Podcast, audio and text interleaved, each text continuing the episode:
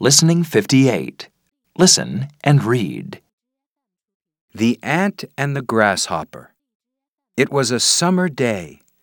The grasshopper was sitting in the sun, playing his violin. An ant walked by with an enormous piece of corn on his back. That corn looks heavy, said the grasshopper. Come and play with me. The ant was tired and hot.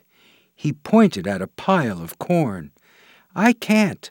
This is my food for the winter, he said. There isn't any food then, so I must prepare now. The grasshopper laughed. Don't worry about winter, he said. It's summer now, and there's lots of food. Soon the weather became very cold, and there was deep snow and ice. The grasshopper looked for food but he couldn't find any. I'm hungry, said the grasshopper to the ant. Please, can I share your food? The ant had lots of food, and he was kind.